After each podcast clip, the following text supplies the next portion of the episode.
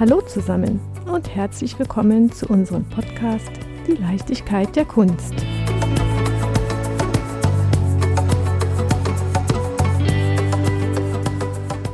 Liebe Zuhörer und Zuhörerinnen, wenn retrospektiv über die Tupfenskulpturen und psychedelischen Spiegelkabinette der japanischen Künstlerin Yayoi Kusama berichtet wird, wenn eine Brücke geschlagen wird zwischen dramatischem Streetstyle und klassischer Historienmalerei, wenn anspruchsvoll und angenehm die Bandbreite der vielseitigen Avantgarde-Künstlerin Sophie Teuber abgewürdigt wird und wenn ein Gespräch mit dem queeren Kunst-Granddaddy Jürgen Klauke geführt wird, dann, ja genau dann handelt es sich um Art. Um das Kunstmagazin des Verlags Gruner und Jahr. Doch wie ist eigentlich ein Kunstmagazin aufgebaut? Woher kommen all die Inspirationen für die weltweiten Künstlerbiografien, die Ausstellungsvorschläge, die Bilder des Monats und die Kunst aus dem Off? Diesen Fragen gehen wir heute nach. Und zwar im Trio.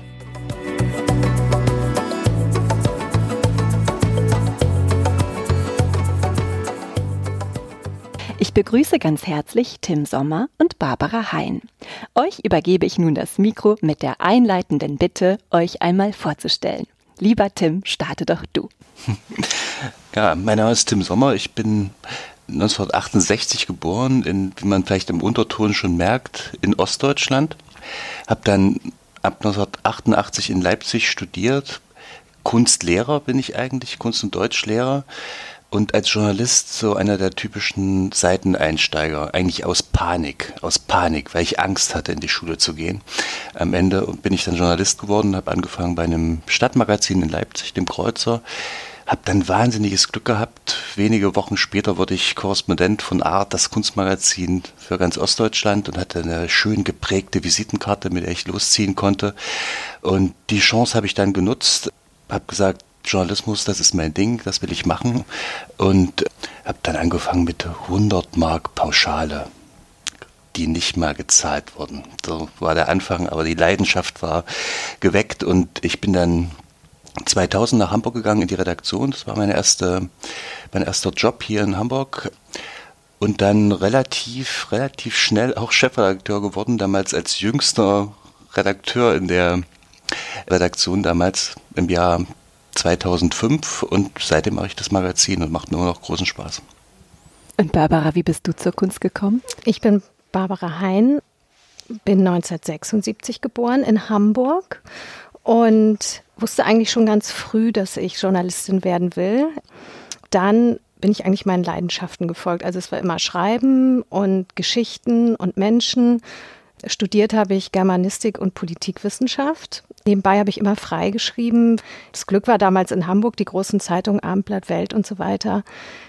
Und bin nach meinem Studium dann auf die Henry-Nannen-Schule gekommen. Das ist ja die Journalistenschule von Gruner und Jahr, Zeit und Spiegel und habe eins meiner Praktika bei Art gemacht und habe dort festgestellt, dass meine große Leidenschaft die Kunst sich sehr gut mit ganz klassischem Journalismus verbinden lässt, dass man also auch in der Kunstwelt wunderbar Porträts, Reportagen, Kritiken und alles schreiben kann und dass diese Welt einfach unglaublich viel bereithält an Geschichten und an Abenteuern.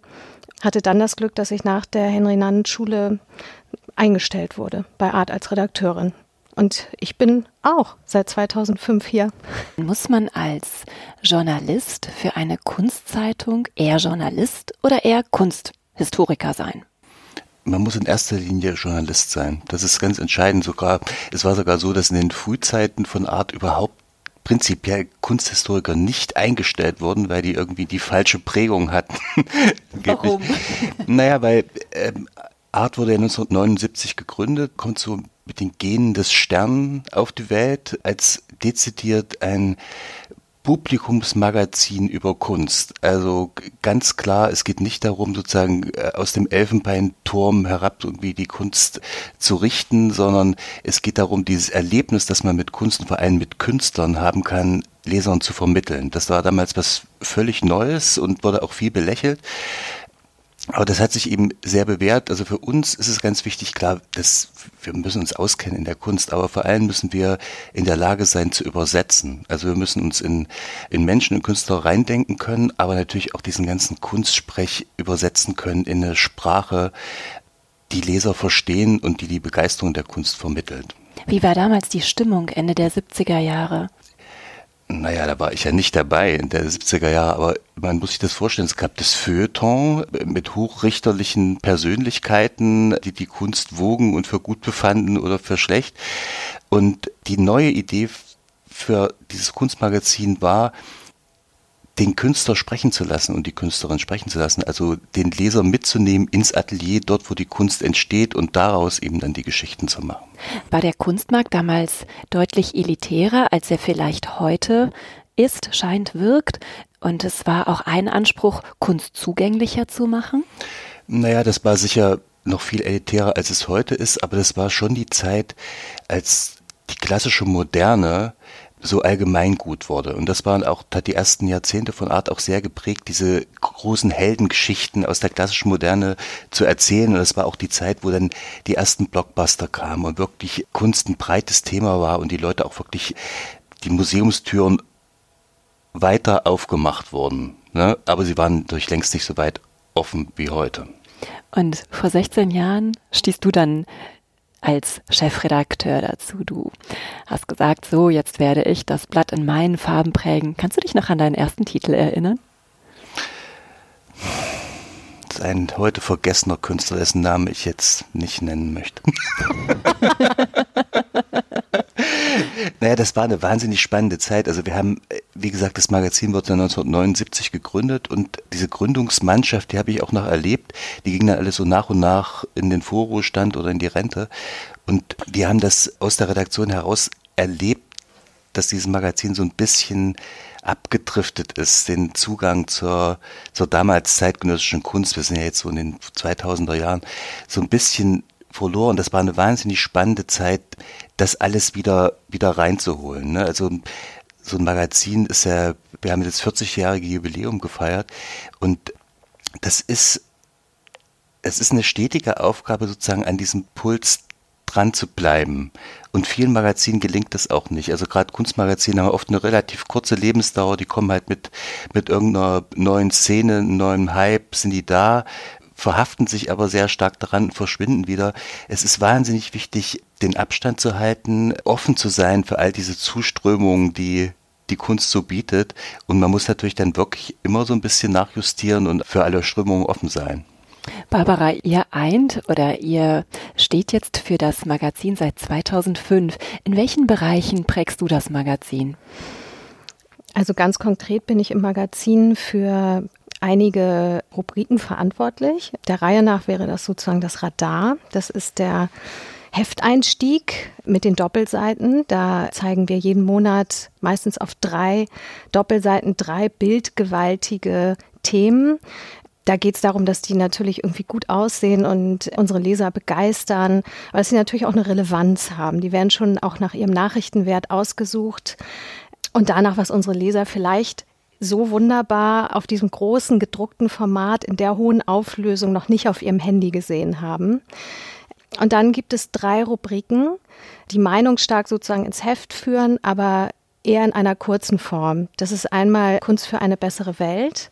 Da geht es um ja, Kunstaktionen, die in irgendeiner Form die Welt verbessern wollen. Und das wollen ja viele Künstler. Künstler sind oft Idealisten, nicht immer, das ist ein Klischee, aber da gibt es viele schöne Kunstwerke, Kunstaktionen, Projekte, die man da vorstellen kann. Dann ist die zweite Rubrik Kunst aus dem Off. Kunst aus dem Off sind kleine, nischige, wunderbare Themen, die wir dort ganz prominent vorne vorstellen, weil das oft die faszinierenden Sachen sind, die aber vielleicht nicht für eine große Geschichte herhalten noch. Und dann haben wir aktuell überschätzt. Das ist eine Meinungsrubrik, in der wir jeden Monat versuchen, etwas vorzustellen, was vielleicht ja zu Unrecht überschätzt wird, was kritikwürdig ist. Das kann eine Kampagne sein, wie jetzt das neue CIA-Logo, das wir im Heft haben. Die CIA hat sozusagen ihr Signature Adler, Windrosenmotiv, das irgendwie sehr herrschaftlich daherkam, jetzt ausgerichtet auf jungen Agentennachwuchs und es sieht ein bisschen aus wie so ein Elektroposter, Elektromusic Festival Poster. Naja, und sowas gucken wir uns da an, was in Art jetzt nicht unbedingt eine große Geschichte hergeben würde oder ein Riesentext, wird dort punktgenau aufs Korn genommen. So, das ist erst der Hefteinstieg, den ich mache. Dann als Rubrik weiter im Heft habe ich jetzt ganz neu die Buchkolumne übernommen, in der jeden Monat einige Bücher empfohlen werden, schöne große Bildbände, aber auch äh, wiederum absurde kleine Sachen, tolle Faksimiles von Handschriften, also was auch immer. Da stelle ich also meine Auswahl an Büchern vor und ich mache die letzte Seite im Heft seit vielen Jahren schon. Ich weiß gar nicht, 2008 hat das, glaube ich, angefangen. Da unterhalte ich mich immer mit einem Kind über ein Meisterwerk der Kunstgeschichte. Und das ist eine ganz, ganz tolle Rubrik, die ja auch schon in zwei Büchern erschienen ist. Kinder erklären Kunst bei Belsa. Das Faszinierende daran ist eben, sind die Einblicke, die Kinder in diese Kunst haben und den Blick, den die auf die Meisterwerke werfen, ohne jegliche Bildung ohne jeglichen Kanon, einfach intuitiv in ihrer kindlichen Fantasie und das macht einfach unglaublich Spaß, mit denen da abzuheben, in ihre Welten, in ihre Geschichten. Und das ist bei den Lesern auch beliebt. Deswegen haben wir die letzte Seite eben auch schon seit, ich glaube, zwölf Jahren jetzt ist das die Rubrik dort. Jetzt würde mich ja interessieren, wie wirst du denn auf die Kinder aufmerksam? Entweder melden sich Eltern bei uns, die gerne möchten, dass ihre Kinder mitmachen, Leser. Dann habe ich ja selber Kinder. Also meine Tochter wird jetzt elf. Da habe ich natürlich auch schon seit Jahren sozusagen Kontakte in Kindergärten zu den Freunden. Dann haben unsere Kollegen aus der Redaktion natürlich Kinder und Freunde von deren Kindern, dann hat das ganze Verlagshaus weiß, dass wir diese Rubrik haben und meldet sich. Also das äh, ist sozusagen, äh, die Kinder kommen zu uns, sie werden empfohlen, wir treten an sie heran. Das ist so eine ganz bunte Mischung. Und wenn wir zu den Künstlern zurückspringen, ist es eher so, dass ihr schaut, wer ist gerade im Gespräch, wer ist im Fokus oder können die Künstler auf euch zukommen? Bitte nicht. Oh.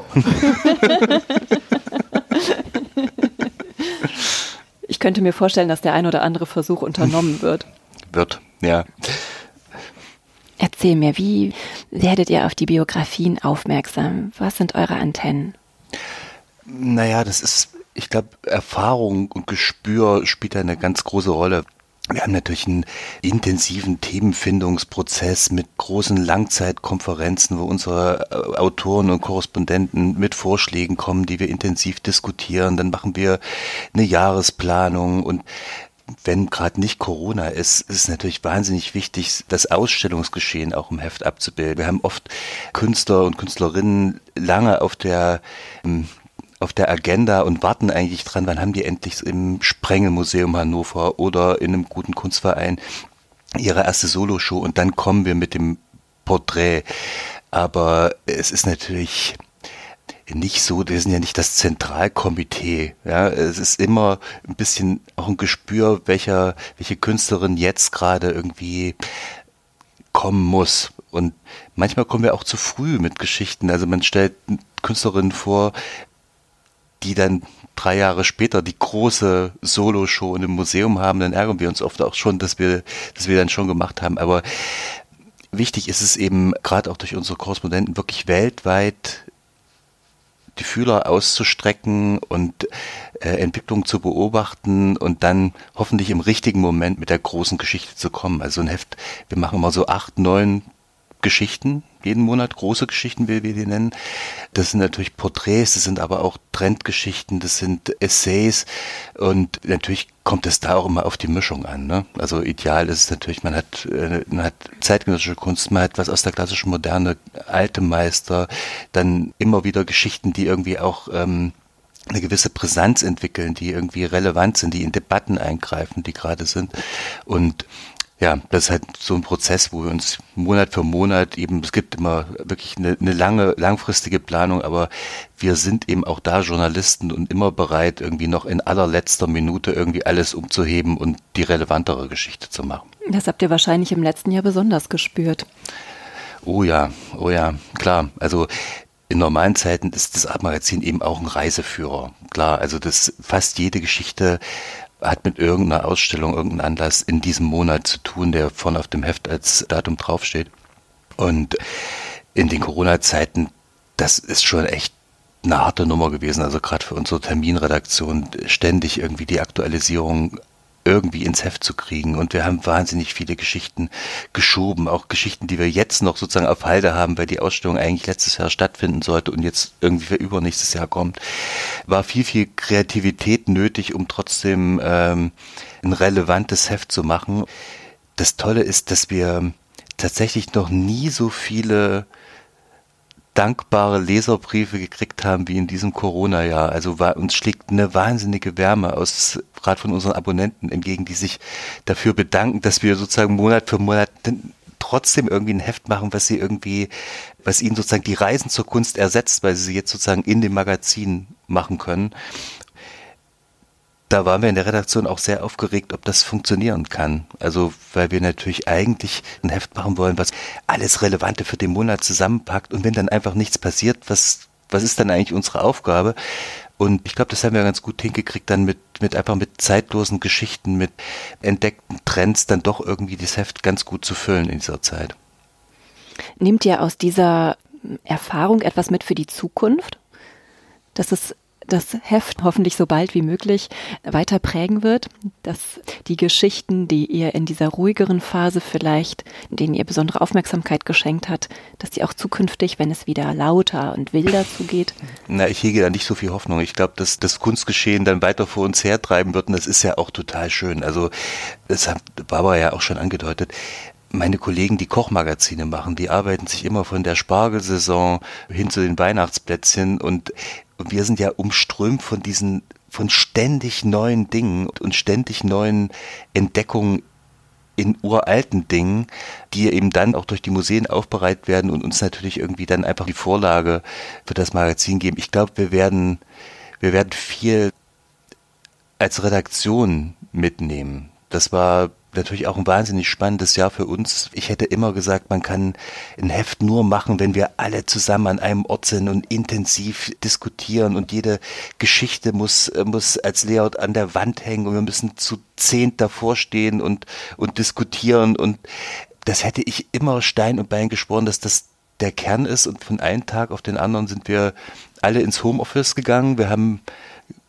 zu unserer Verblüffung gemerkt, dass wir die Technik alles schon hatten am haben und haben von einem Tag auf anderen umgestellt auf digitale Kommunikation und das war eine wahnsinnig interessante Erfahrung, die, ich glaube, vieles auch irgendwie reibungsloser hat funktionieren lassen, komischerweise, aber natürlich auch, es fällt natürlich viel weg, was eben an Buschfunk, kleinen Flurgesprächen entstehen. Also muss halt Kreativität irgendwie künstlicher erzeugen und das ist nicht so einfach. Also ich bin sehr gespannt, wie wir uns wieder zusammenkommen irgendwie in diesem Jahr, wenn, wenn dieser ganze Wahnsinn vorbei ist und wie wir dann eigentlich zusammenarbeiten. Das wird nochmal ein wahnsinnig spannender Prozess. Ich würde gerne noch was dazu sagen, was wir vielleicht so ein bisschen aus dieser Corona daraus gelernt haben, dass viele Ausstellungen weggefallen sind. Ich glaube, wir haben gelernt, dass viele dieser Geschichten, die wir über, also ich meine, diese Ausstellungen sind an Künstlern aufgehängt, es geht um Künstler, um deren Werk, dass man viele Geschichten auch machen muss und sollte, ohne dass die Ausstellung stattfindet. So eine Künstlerbiografie ist ja in den meisten Fällen einfach eine Heldengeschichte schon mal in sich. Jemand, der sich bewusst dazu entscheidet, ich werde Künstlerin, ich werde Künstler, ich setze nicht auf eine Festanstellung in einem Großkonzern. Ich werde mein Leben irgendwie mit meiner Fantasie oder mit meinen Gedanken äh, fristen, irgendwie in einem Atelier. Das sind schon mal immer sehr starke Geschichten. Und jeder dieser Geschichten wohnt etwas Heldenhaftes inne, auch wenn es da Abgründe, Brüche, Nieder, Rückschläge und sowas gibt. Und wir hatten das jetzt in einigen Fällen, dass wir gesagt haben, ah, toll, tolle Ausstellung, toller Künstler. Und also, ja, aber die Ausstellung findet nicht statt dass wir dann gesagt haben, aber wir müssen es trotzdem machen. Die Geschichte ist zeitlos, die Geschichte ist toll, die erzählt sich auch ohne Ausstellung und wenn die Ausstellung dann irgendwann stattfindet, ist es auch gut so. Ne? Ich glaube, es ist auch so eine Rückkehr in den Journalismus und den, den Geschichtenwert, den wir da eigentlich haben, weil es einfach ein so wunderbares Metier ist. Es ist so ein wunderbarer Luxus, sich äh, mit diesen Menschen und diesen Biografien und diesen Werken auseinanderzusetzen und darüber zu schreiben.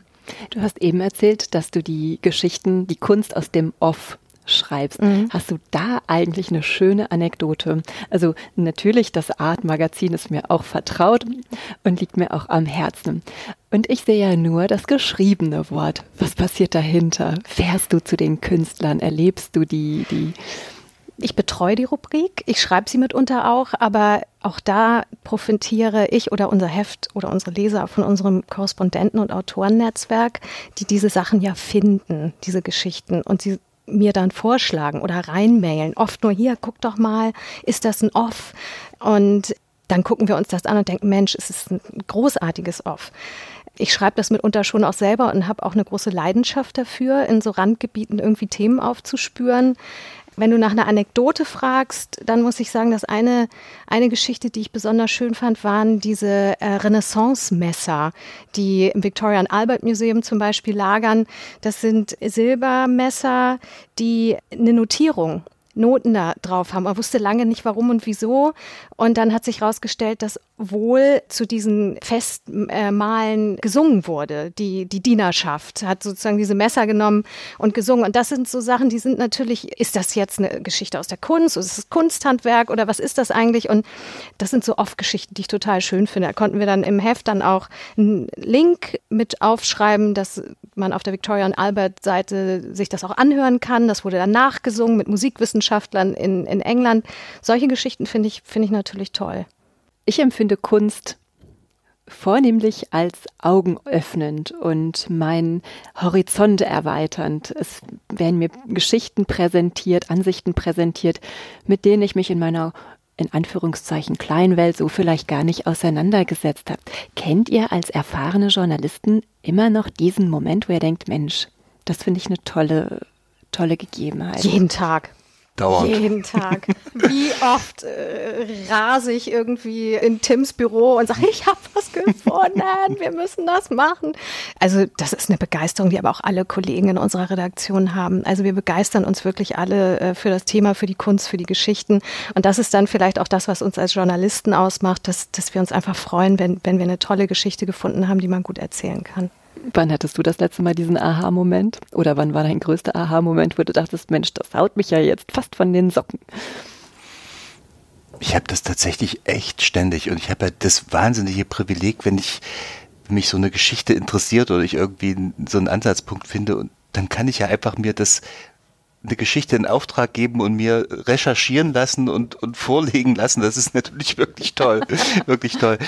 Aber es sind ja bei uns tatsächlich auch nicht nur die Texte. Ne? Also das große Geheimnis unseres Berufs ist ja tatsächlich das Magazin machen. Also dieses Zusammenspiel aus, aus Bildredaktion, Textredaktion, Grafik, wo alle gleichberechtigt mitmachen und versuchen, etwas zu schaffen, was mehr ist als die Summe seiner Einzelteile. Und das ist, glaube ich, das, was mal abgesehen von diesen totalen Erkenntnissen und Reisen, die wir machen können, das, das Tolle an unserem Beruf ist tatsächlich dieses Bauen dieser Geschichten, oder? Also, dass man das zusammenfügt zu was Besseren und Höheren. Das ist das, womit wir auch als Magazin überleben werden in der Zeit, die, die natürlich zunehmend digitaler, flüchtiger wird, dass wir das irgendwie auf die Spitze treiben. Tolle Texte mit tollen Bildern zu noch tolleren Geschichten zu verbinden und ganz fokussiert zu bleiben auf dieses Thema der Kunst und ihrer Randbereiche.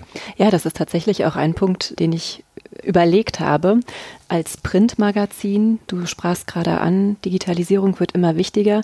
Wie ist eure Vision weiter so ein fester Bestandteil zu bleiben?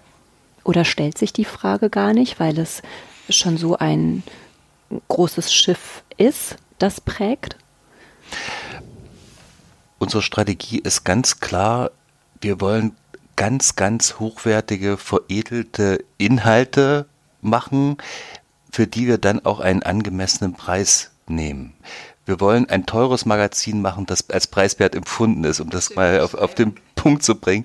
Also und das war im Prinzip eigentlich schon immer so. Als Art, als erst erschien es, hat es 11 Mark gekostet, 1979, 80. Und das war echt eine Menge Geld. Ja. Wir sind im letzten April auf 14 Euro gegangen pro Aufgabe. Das ist auch eine Menge Geld. So, aber wir kriegen das vor allem von unseren Abonnenten rückgespiegelt, dass das sein Geld wirklich wert ist. Ihr erscheint Und monatlich? monatlich und die Abonnenten sammeln das Magazin ja auch. Und das ist sozusagen unsere, unsere Strategie in der Zeit, wo natürlich vieles an Inhalten verschenkt wird und man alles für lau kriegt, dass wir auf Qualität setzen, die dann auch ihren Preis hat.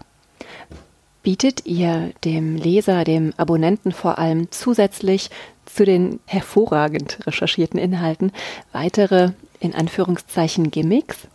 Naja, Gimmick würde ich diesen nicht nennen. Ähm, das gehörte, glaube ich, zu meinen besseren Erfindungen, das Magazin mit einer Art Card zu verbinden. Also sozusagen die Abonnenten bekommen jeden Monat eine Karte, die sie ablösen können, schreiben sie ihren Namen drauf und damit können sie in jetzt über 300 Kunstmuseen Deutschland, Österreich und Schweiz zum äh, ermäßigten Preis reingehen. Das wird wahnsinnig geschätzt von den Abonnenten, natürlich, weil es tatsächlich ein totaler Preisvorteil ist, aber so ein bisschen ist diese Artcard auch so ein, so ein Ausweis, dass man so ein bisschen zum Inner Circle gehört und, und eben wirklich so ein Kunstmagazin jeden Monat liest und so ein bisschen auch Teil dieser Museums- und Kunstwelt ist.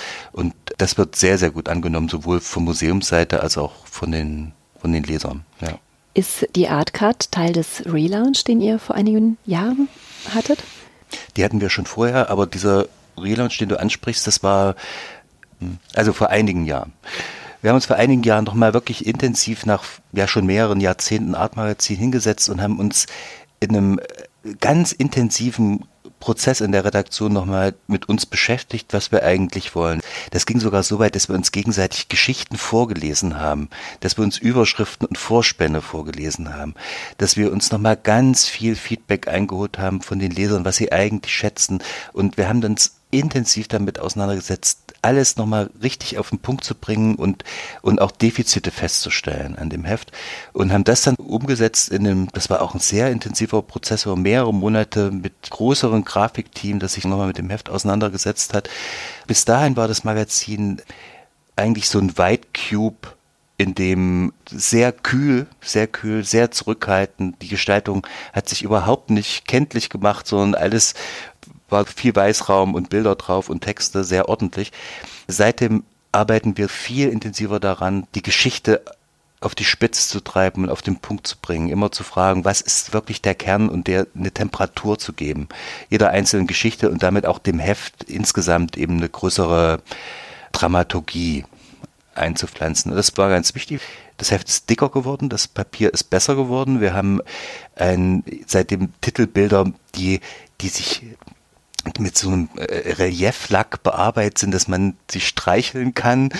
Und, und ich glaube, das war damals eine wahnsinnig wichtige Entscheidung, strategisch zu sagen, wir wollen auf Qualität setzen und wir wollen diese Qualität auch zeigen und die soll, es soll beim Leser auch ankommen, dass da wahnsinnig viel Liebe und Leidenschaft in diesem Magazin steckt. Das soll man auch merken. Und ich glaube, das ist für jedes Printmagazin total wichtig. Das ist eben nichts mehr Selbstverständliches, man muss das sozusagen schon sehr begründen. Ich glaube auch, dass wenn man eine Affinität zur Kunst hat, ist man sehr sinnlich geprägt und zwar mit allen Sinnen, also auch die Haptik. Wie würdet ihr denn den typischen Adliser generell beschreiben? Es ist natürlich einmal der klassische Bildungsbürger.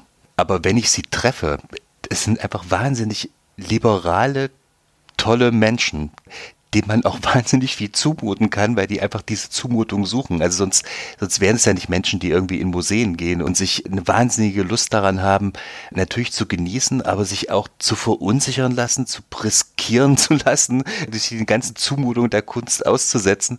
Das genieße ich echt immer sehr, die zu treffen und sich mit, mich mit ihnen zu unterhalten. Es verändert sich natürlich was. Ne? Also sozusagen dieses klassische Bildungsbürgertum der 80er, 90er Jahre, das wächst so nicht mehr nach. Ja, das ist, das merkt man schon, dass natürlich, äh, es sind vor allem die Leidenschaften bei den Leuten nicht mehr so verfestigt wie früher. Ne? Also früher war das eben eine, eine Lebensentscheidung. Also Kunst ist irgendwie mein Ding. Damit will ich mich jetzt weiter beschäftigen. Gerne auch als Paar, als Familie ist es auch ganz häufig bei unseren Lesern, dass es eben einfach eine gemeinsame Leidenschaft von Familien ist. Jüngere Leute sind da oft wechselhafter in ihren Leidenschaften und gehen da ein bisschen anders ran. Und das, das ist nicht so einfach, sie sozusagen dann auch ins Abonnement zu kriegen, was eben natürlich eigentlich die natürliche Weise ist, unser Magazin zu konsumieren. Natürlich profitieren wir auch davon, dass ja in den, na, ich würde sagen, so letzten 20 Jahren Kunst einfach cool geworden ist. Ne? Auf ein Gallery-Opening zu gehen in Berlin ist cooler als irgendwie auf in irgendeinem Club die Nacht durchzutanzen. So, ne? da, da hat sich schon irgendwie so eine hippe Coolness in, in die Szene verlagert, die sich sicherlich auch zum Relaunch unseres Hefts geführt hat. Da merke ich doch auch, dass viele junge Leute doch auch Art in der Hand haben oder dass ich im Freundeskreis angesprochen werde, was hast du, ihr hattet da die und die Geschichte hattet ihr oder wollt ihr nicht mal den und den machen? Also Kunst ist insgesamt vielleicht nicht mehr so elitär, es ist zugänglicher und es ist cooler, offener. Galerien sind, sind Orte, an denen du gesehen werden willst, von denen Instagram-Posts abgesendet werden. Äh, Kunstwerke sind coole Backgrounds irgendwie in, in, in Social Media und das merken wir schon auch. Ihr sprecht aber Laien und Fachleute gleichermaßen an, oder? Wir hätten nicht diese Auflage, wenn wir uns nicht eigentlich dezidiert an diesen extrem interessierten Laien richten würden. Aber natürlich muss dieses Heft auch für Fachleute interessant sein, ihnen was bieten. Und mein Eindruck ist, dass es auch ganz gut gelingt, diese, diese Balance zu halten. Wir dürfen uns den, nie den Fehler machen, uns als Fachmagazin zu definieren, weil wir sind eben einfach ein Magazin für, für eine breitere Schicht, aber auch aus Museumskreisen, so kriegt man immer zurückgespielt, dass es auch für extreme Fachleute und Professionals extrem wichtig ist, sich über so ein Magazin einfach außerhalb des engsten Fachgebiets eben einfach auf dem Laufenden zu halten. Ist es so, dass sich die Fachleute auf dem Laufenden halten wollen, um zu wissen, was ihre Kunden auch wollen? Also um quasi ein Gespür zu entwickeln, um von eurem Gespür zu profitieren? Ich glaube, da sind wir eine Informationsquelle unter vielen. Also wenn man, wer ist denn dieser Fachmensch? Ja, eine, eine Galeristin wird ja möglicherweise eben in unserer Starterrubrik eine Fotografin finden, die denkt, ja, das, die könnte ganz gut zu mir passen, das kann sicher schon mal passieren. Aber ich glaube nicht, dass jetzt ein Kurator bei uns ein Künstlerporträt liest und denkt, dass, da muss ich mal eine Retrospektive machen. Es mag vorkommen, aber ich glaube nicht, dass das die Regel ist. Soll ich euch was verraten? Hm? Mich habt ihr tatsächlich mal an einer Stelle inspiriert. Ich habe einen wunderbaren Bericht gelesen über Mary Bauermeister. Und in diesem Bericht war ein Bild, und ich habe gedacht, dieses Bild kenne ich aus meiner Kindheit. Da war ich schon mal. Und dann habe ich die Mary Bauermeister angerufen und gefragt, ob sie mit mir aufnehmen würde.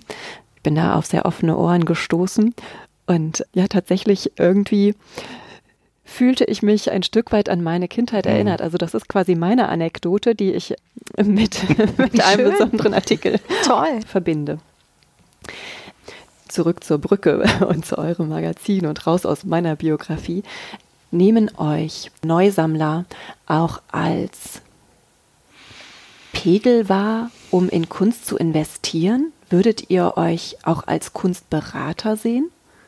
Eher weniger. Also ich glaube, wir machen natürlich Kunstmarktberichterstattung. Also wir machen zweimal im Jahr einen Auktionsplus für die wichtigsten Auktionen. Wir berichten regelmäßig aus der Galerieszene, aber wir verstehen uns tatsächlich nicht als Investitionsberater in der Kunst. Ich kann auch nur jedem jungen Sammler raten, sich einfach wahnsinnig intensiv mit den Sachen zu beschäftigen und, und seine Leidenschaften zu hinterfragen und viel, viel Zeit in, in Recherche zu stecken, durchaus auch in unserem Magazin. Aber es ist nicht so, dass wir den heißen Tipp geben, wo man jetzt irgendwie am besten investieren sollte. Da halten wir auch ein bisschen Abstand, ehrlich gesagt. Ist es denn dennoch so, dass wenn ihr einen Künstler porträtiert, dass es imagefördernd ist? Ja. Ja, ja, klar. Auf jeden Fall. So, dass das auch wirklich ähm, spürbar ist. Also ich weiß von Galeristinnen, die ihrem Kundenstamm das zeigen, wenn wir ein Porträt gedruckt haben über einen ihrer Künstler. Das ist natürlich so. Wir arbeiten ja auch wahnsinnig gut mit den, mit den Galeristen zusammen und eigentlich ist es ja verblüffend, wie wichtig Print noch ist in unserer Welt, ne? also in der Kunstwelt. Also es ist für die Galeristen nach wie vor ein totaler Ritterschlag, wenn ein großes Kunstmagazin eine sechs Doppelseiten Geschichte über ihre neue Malerin macht. Das ist schon, schon wichtig und es ist ein Ritterschlag und damit ist diese Position auch tatsächlich in, in den Bücherregalen der gesamten Kunstwelt eben auch einfach mal verankert, ja. Wie ist die Zusammenarbeit mit den Künstlern, wenn ihr einen Künstler anruft und sagt, wir möchten gerne einen Blick auf euch richten oder vielleicht zwei, drei, ihr bekommt sechs Doppelseiten. Wie ist dann die Zusammenarbeit? Schickt ihr die Korrespondenten raus? Es werden Aufnahmen gemacht, es werden Interviews geführt. Das hängt natürlich immer vom Künstler und von der Geschichte ab. Wenn in der Regel kann der Korrespondent oder der Autor, der das Thema vorgeschlagen hat, dann auch die Geschichte machen. Und idealerweise, wenn gerade keine Pandemiebeschränkungen sind, besuchen wir die Künstlerinnen und Künstler natürlich an den Orten, an denen sie arbeiten, am allerbesten. Und dann findet dort ein Gespräch statt. Das ist klassische journalistische Recherche. Also man informiert sich, man besucht die Leute, man spricht mit ihnen, man recherchiert weiter, man führt ein Interview und dann entscheiden wir, als was es gedruckt wird, ob es als Interview gedruckt wird oder als Porträt. Wir machen im Vorwege eigentlich nie Versprechungen von wegen, es gibt jetzt sechs Doppelseiten oder so. Wir sagen, wir würden gerne eine Geschichte machen oder ein Porträt machen oder ein Interview machen. Und allermeistens reagieren die Leute offen und freuen sich, manche auch nicht, aber das ist dann wiederum wirklich Journalismus. Das ist jetzt ähm, nicht speziell auf Art hm. sozusagen runterzubrechen. Naja, das ist, ist tatsächlich eben Journalismus und das sind die oft die Künstler auch gar nicht mehr gewöhnt. Die Sitten sind da ein bisschen verlottert. Ne? Also man ist, oft sind die Künstler daran gewöhnt, dass man ihnen die Texte nochmal vorlegt, bevor sie gedruckt werden, ne? dass sie sehr stark das Bild von sich prägen können. Und da sind wir aber auch sehr klassisch aufgestellt. Also klar werden bei uns ähm, Zitate autorisiert und dergleichen, aber es ist eben wirklich Journalismus, der mit einer gewissen Distanz dann auch mhm. funktioniert. Für uns ist es eben tatsächlich wahnsinnig wichtig, dass eben die Autorinnen und Autoren wirklich zu den Künstlern fahren, sie intensiv besuchen, mit ihnen sprechen und wir fotografieren auch fast jede Geschichte vor Ort. Also wir schicken immer noch eine tolle Fotografin oder einen Fotografen ins Atelier und machen, machen dort ein Shooting. Da gibt es manchmal so ein bisschen Schwierigkeiten. Seltsamerweise vor allem mit Künstlerinnen, muss ich hier auch mal sagen. Aber es ist auch, auch das ist verständlich, weil natürlich Künstler natürlich gewohnt sind, Bilder zu beherrschen und äh, sehr genau auch über die Macht der Bilder wissen sie sehr gut Bescheid. Und deswegen haben sie manchmal ein bisschen Schwierigkeiten, auch mal die Regie jemand anderen zu überlassen. Da kann man auch sagen, dass es eigentlich eher Newcomer sind, die da so ein bisschen ängstlich sind und alles steuern wollen. Und je etablierter, älter und berühmter die Künstler sind, desto, ja, desto lockerer cooler. und mhm. cooler gehen die eigentlich damit um. Ne? Also ja. die geben einem dann Freiheit oder fragen gar nicht groß nach und sind eher die, die, die Jungen, die ihr Bild noch so lenken wollen. Ja, natürlich. Der Imageaufbau, der ist an der Stelle noch sehr entscheidend. Und ich kann mir auch vorstellen, wenn ich ein Werk schaffe, da steckt so viel von meinem, von meinem inneren Kern drin, von dem, was ich aussagen möchte. Und ich kann das verstehen, dass man den Anspruch hat, dass das auch ja richtig dargestellt wird. Und ich denke, nur ich kann mein Werk begreifen und es in Bild und Worte fassen. In der Regel sind ja die die Texte, mit denen Künstler oft zu tun haben, sind ihre eigenen Katalogtexte. Und die funktionieren ihnen einfach anders. Die kommen zwar oft wahnsinnig klug und gescheit daher, sind aber eigentlich Promotexte. Da wird einfach die Perspektive des Künstlers aufbereitet. Und oft sind wir ja sozusagen beim Interview, kommen wir mit den auswendig gelernten Sätzen aus diesen eigenen Hagiografien, werden wir dann konfrontiert. Journalismus ist eben was anderes. Also wir machen seit über 40 Jahren dieses Magazin. Wir wissen, wie Künstler ticken und was die Schwierigkeiten in ihrem Leben sind und äh, womit sie umzugehen haben. Und wir haben wirklich erfahrene Autoren, mit denen wir einfach, das ist uns auch sehr wichtig, ich glaube, kommt immer mal eine Neuername dazu, aber wir arbeiten oft über Jahrzehnte mit diesen Autoren zusammen, weil wir wissen, das sind Menschen, die gut mit Künstlern umgehen können, die, die wirklich eintauchen können, die auch hinter die Kulissen blicken können und die dann aber eben in interessanten und fairen und klugen Artikel schreiben können und das akzeptieren die meisten Künstlerinnen und Künstler ja auch. Gibt es spezielle Codes, die man kennen muss, um in der Kunstszene als Journalist akzeptiert zu werden? Die gibt es bestimmt, aber die haben wir so inhaliert, dass wir die gar nicht mehr benennen nee, können. Das sind wahrscheinlich Geheimrezepte, die wir an der Stelle nicht. Na, ich wollte eigentlich vorhin noch mal sagen, als du fragtest, wie wir auch an die Geschichten kommen, dass wir natürlich rausgehen. Wir sind natürlich unterwegs. Wir gucken Ausstellungen an, wir sind in Galerien, wir sind in Studios. Das machen unsere, unser ganzes Netzwerk macht das. Oft natürlich äh, sind wir schon durch unseren Job und durch unsere Leidenschaft mit kunstaffinen Leuten befreundet, die uns auch Sachen zutragen, so dass wir uns schon in diesem Kosmos auch sehr sicher natürlich bewegen. Vielleicht hat das auch was mit Codes zu tun, die wir einfach genau ja, verinnerlicht haben. Das ist natürlich so, dass man das, das wissen wir ja alle, das lernt man, indem man sich dort bewegt. Und es gibt ja nach wie vor eine riesen Schwellenangst, was Kunst betrifft. Und das ist oft nicht gerechtfertigt, aber es ist natürlich, das, wir können das aber, aber es ist für viele Leute eben einfach, die haben eine riesen Angst davor, eine Galerie zu betreten und eine Frage zu stellen, weil sie irgendwie eben merken, dass diese Welt voller Codes ist und so ganz Unrecht haben sie damit ja nicht. Man wird ja schon irgendwie auch oft abgestraft, wenn man nicht das Richtige sagt oder das Richtige trägt. Also ich glaube, das gibt's schon. Ja, ich kann mir auch vorstellen, dass es für Jungjournalisten schwierig ist, bei vielleicht schon etwas profilierteren Künstlern akzeptiert zu werden, Fuß zu fassen, Du sprachst gerade die Schwellenangst an. Ich habe mal eine Episode rausgebracht, die lautet, wie kaufe ich ein Bild? Und ich habe mit Freunden gesprochen, die selber auch schon länger Kunst sammeln und immer noch das Gefühl kennen, wenn ich in einer Galerie gehe, ich kenne manchmal einen Querverweis nicht. Manchmal möchte ich ja auch nur ein wenig über den Künstler erfahren, ohne das Bild gleich zu kaufen. Wie gehe ich damit um? Dass ich an der Stelle jetzt gerade nicht 15 oder 20.000 Euro äh, ausgeben möchte, um mich einfach zu informieren. Und ich wundere mich, weil ich denke, wow, wenn euch dieses Gefühl schon begleitet, wie ist das für jemanden, der ganz frisch eintaucht? Meine Erfahrung, es gibt wahnsinnig viele tolle Journalisten, die über alles in der Welt schreiben können, nur nicht über Kunst. Und es gibt wahnsinnig viele kluge Kunsthistoriker, die, die alles erklären können, aber niemals einen guten Text über Kunst für so ein Magazin schreiben könnten. Und es ist für uns halt die große Kunst sozusagen in dieser kleinen Schnittmenge unserer Autoren, Autoren zu finden. Und ich glaube, eine dieser Qualifikationen ist eben tatsächlich, sich, sich einfach in diesem, in diesem Kosmos zu bewegen, bewegen zu können. Künstler sind ja auch nur Menschen und Galeristen. Am Ende kannst du jede Frage stellen. Immer. Und, und wirst auch eine Antwort kriegen. Ich hätte da auch direkt mal eine Frage. Ich hoffe, ich spreche es richtig aus. Es ist die Überleitung zu meinem nächsten Teil. Lumbung, Mufukat und Karaoke kriege ich hin. Worauf will ich hinaus? Auf die nächste Dokumenta in Kassel, die nächstes Jahr stattfinden soll, vielleicht aber auch übernächstes Jahr verschoben wird.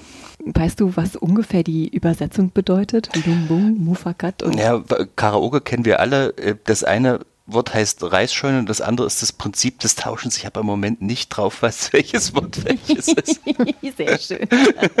Jedenfalls sind das die Begriffe, mit denen Uran Grupa, das ist ja dieses Künstlerkollektiv aus Indonesien, das die nächste Dokumenta jetzt gerade vorbereitet, ihre Prinzipien beschreibt. Wir werden ja sehen, ich glaube, das ist, dass die gerade in einer ganz schwierigen Situation sind, also vor, vor dem Hintergrund der ganzen Corona-Bedingungen, weil jetzt wäre eigentlich die Zeit, wo die wahnsinnig viel rumreisen, wahnsinnig viele Leute treffen, äh, schon viel, viel Zeit in Kassel verbringen, um Locations zu checken und Werke in Auftrag zu geben. Und ich stecke da im Moment auch nicht so richtig drin, also wie weit die eigentlich schon sind, werden wir sehen.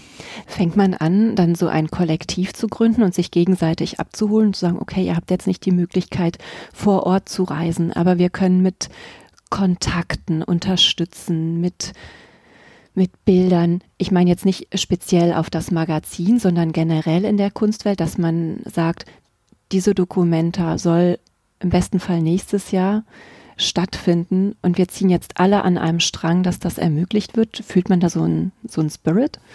Das ist nicht unsere Aufgabe. Also es gibt ja in Kassel eine Struktur, die sich jedes Mal neu erfindet vor jeder Dokumenta und Ruan Gruppa ist nun zum ersten Mal so ein Kollektiv, was diese größte, wichtigste Ausstellung der Welt nach wie vor macht, aber das sollen die mal machen. Eine Dokumenta kann ja nur gut sein, wenn sie voll ins Risiko geht und manchmal geht es irgendwie auch schief, aber bis dahin muss man ihnen einfach freie Hand lassen, hoffentlich genug Geld geben und dann sollen sie sozusagen ihren Weltentwurf vorlegen.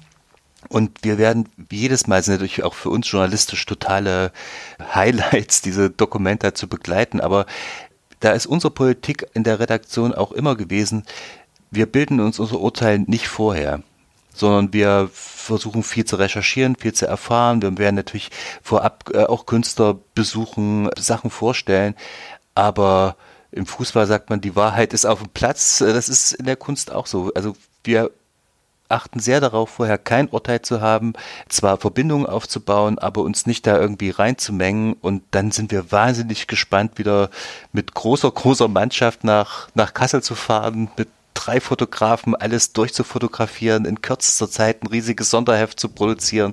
Das wird toll. Weißt du was? Sonderheft, das ist noch ein Stichwort, auf das ich gerne zu sprechen kommen würde. Gibt es Sonderhefte? Es gibt Sonderhefte. es gibt jedes Jahr, es gibt jedes Jahr ein Sonderheft und aller zwei Jahre ist es in der Regel einfach ein, ein, ein, Heft zur Biennale in Venedig, weil das einfach immer ein wahnsinnig wichtiger Punkt ist und dazwischen müssen wir uns immer irgendwas ausdenken und das macht Riesenspaß, außer und auch viel, viel Arbeit, muss ich sagen, außerhalb dieser monatlichen Erscheinungsweise eben mal uns monothematisch einfach mit ganz intensiv mit einem Thema auseinanderzusetzen. Das war vor zwei Jahren das Bauhausheft, das du betreut, Barbara, das war zum Bauhausjahr. Und im letzten Jahr haben wir wirklich sehr, sehr frei entschieden, einfach mal ein Heft zu machen über Kunst und Mode.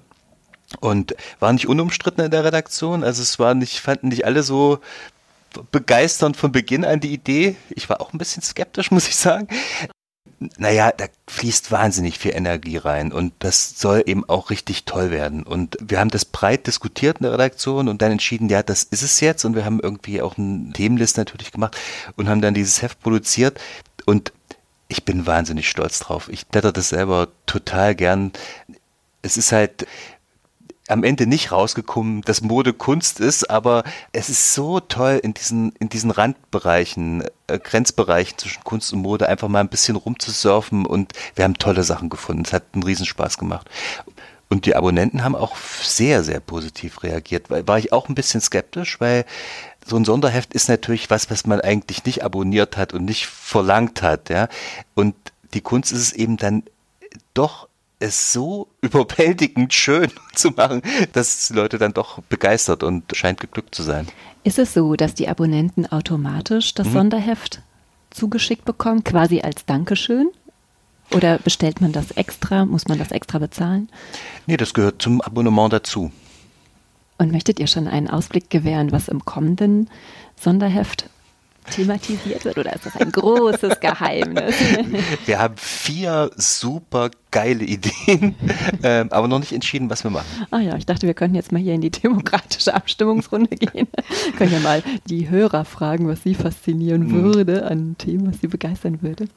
Das können die Hörer natürlich rückmelden oder in die Kommentarspalte schreiben, was sie sich als Sonderhefte vorstellen würde mich brennend interessieren. Ja, das wäre toll. Also, ja. liebe Zuhörer und Zuhörerinnen, an dieser Stelle gerne Kontakt über mich. Ich leite es weiter an Tim oder Barbara. Ja, gerne. Was dann ein Thema vielleicht für 2022 mhm. oder so werden könnte. da bin ich gespannt, das fände ich schön.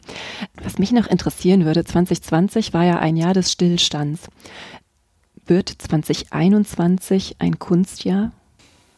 Ja, der Herbst wird natürlich fantastisch, wenn wir, wenn wir alle durchgeimpft uns wieder irgendwie auf den Weg machen. Das wird wahnsinnig viel Spaß machen. Aber die Lage ist ja tatsächlich ernst und auch nicht so leicht zu durchschauen. Also ich, ich bin sehr, sehr gespannt, in welchem Zustand sozusagen unser, unsere Kunstwelt dann sein wird, wenn wir alle wieder auftauchen. Also ich glaube, dass da im Hintergrund viele Lebensentscheidungen getroffen werden und sich Schicksale eben nochmal neu formieren. Also wo viele Leute überlegen, ob der Weg, den sie bis zur Pandemie gegangen sind mit Riesenengagement, ob sie da wieder einsetzen oder nicht. Also es ist natürlich für die einzelnen Teile unserer Branche auch unterschiedlich. Also aus dem Auktionswesen hört man sehr, sehr positive Sachen, also vor allem so aus dem mittelständischen Bereich, die jetzt irgendwie mit digitalen Formaten viel Erfolg gehabt haben im letzten Jahr. Die Museen, okay, das, die sind zwar zu, aber die werden auch wieder aufmachen und die sind durchfinanziert. Das geht dann einfach irgendwie wieder los. Aber bei den Galerien wissen wir ja, dass viele ohnehin am Existenzminimum gearbeitet haben und ich bin gespannt, was dann dann übrig ist, wenn die Pandemie vorbei ist. Und auch bei vielen Künstlern wird das eben schon sehr in den Lebensentwurf reingehauen haben. Ich meine, wir, das ist natürlich ein Privileg. Wir haben, wir haben diese Pandemie zwar im Homeoffice zugebracht, aber wir haben einfach unsere Hefte durchproduziert und unseren Job gemacht. Für viele Künstlerinnen und Künstler war ja auch jede Aufmerksamkeit weg. Es ist auch einfach ein Jahr der Karriere, das einfach mal fehlt. Das sind schon, das ist schon bitter. Also es wird irgendwie sich alles wieder einruckeln, aber ich bin echt gespannt, was man dann so im Nachgang so sieht und welcher, welchem Zustand die Kunstwelt dann wirklich sein wird. Glaubt ihr, dass man in vielleicht fünf bis zehn Jahren ein Kunstwerk am Corona-Jahr erkennen kann? Glaubt ihr, das wird irgendwie anders geprägt sein? Es gibt natürlich in Anführungszeichen Corona-Kunst, also Künstler und Kunstwerke, die sich mit Corona auseinandersetzen und mit der Pandemieerfahrung. Und daran wird man diese Kunstwerke natürlich immer erkennen. Aber ich habe nicht das Gefühl, dass jetzt eine neue Strömung oder so entstanden ist. Du, Tim? Nee, das nicht. Aber wir wissen es ja alle nicht, ob nach dieser Pandemie irgendwie sowas wie wie die 20er Jahre des 20. Jahrhunderts beginnen und eine unglaubliche Feierlaune und das alles hinter sich lassen und loslegen oder ob wir sozusagen aus dieser ganzen Bewusstsein von, von Klima und Gender eben irgendwie wiederum in eine ganz andere klimatische Welt eintauchen, das ist ja, glaube ich, noch nicht so ausgemacht. Das Interessante ist ja, dass das eine Zäsur ist, die die Welt noch nicht erlebt hat. Also sowas in der Form auch so global, vor allem global vernetzt und mhm. global berichtet, gab es nicht, auch bei der spanischen mhm. Grippe nicht. Und was dann kommt, also man kann nur abwarten. Die Museen, natürlich wird jetzt immer gesagt, ja, wir haben so wahnsinnig viel gelernt in dieser Corona-Zeit, uns mehr mit unserer, alles ein bisschen runterzufahren, uns mehr mit unserer Sammlung zu beschäftigen, nicht mehr so auf Blockbuster zu setzen. Ich bin auch gespannt, ob das in einem Jahr alles noch so gilt oder ob man doch wieder auf den Zug aufsteigt. Unser Gradmesser ist der, ist die Besucherzahl und, und alle müssen kommen. Das wird man sehen. Mal gucken. Ich habe eine abschließende Frage. Du sagtest gerade, das wird man sehen wir sind auditiv unterwegs. Wen würdet ihr euch für diesen Podcast mal als Gesprächspartner wünschen? Judy Lübke. Abgemacht. Liebe Barbara, lieber Tim, ich bedanke mich ganz, ganz herzlich, dass ihr all meine Hörer und Hörerinnen an eurem Magazin, an euren Inhalten, an euren Gedanken teilhaben ließet dass wir, ich hoffe, einen facettenreichen Einblick gewähren konntet und ja, dass ihr dazu beigetragen habt, dass dieser Podcast ein Stück weit facettenreicher wird. Ich danke mich ganz herzlich. Gerne. Danke dir.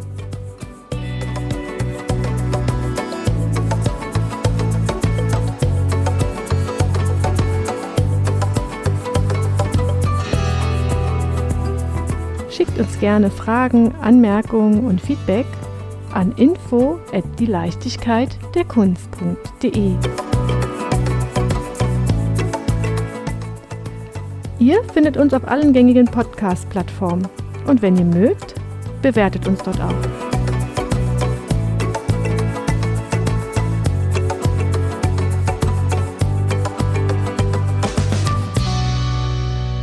Sie hörten eine Produktion des Podcaststudio.nrw.